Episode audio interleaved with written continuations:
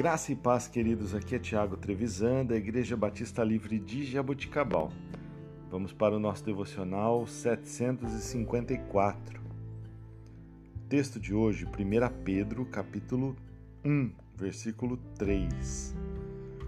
Bendito o Deus e Pai de nosso Senhor Jesus Cristo, que, segundo a sua muita misericórdia, nos regenerou para uma viva esperança mediante a ressurreição de Jesus Cristo dentre os mortos.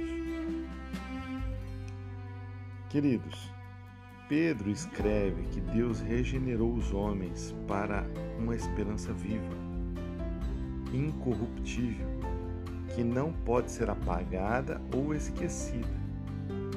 A vitória contra a morte e contra o mal encheu o coração daqueles homens de uma esperança transbordante em amor e fé. E você e eu, onde nós temos depositado a nossa esperança?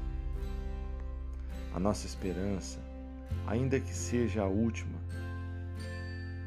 ela morre?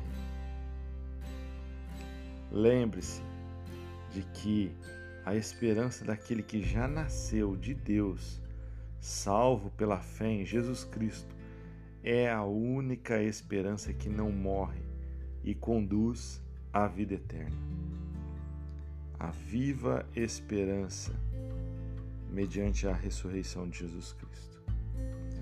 Que a nossa esperança possa estar firmada na pessoa de Jesus, no viver eterno em Jesus, por Jesus, através de Jesus.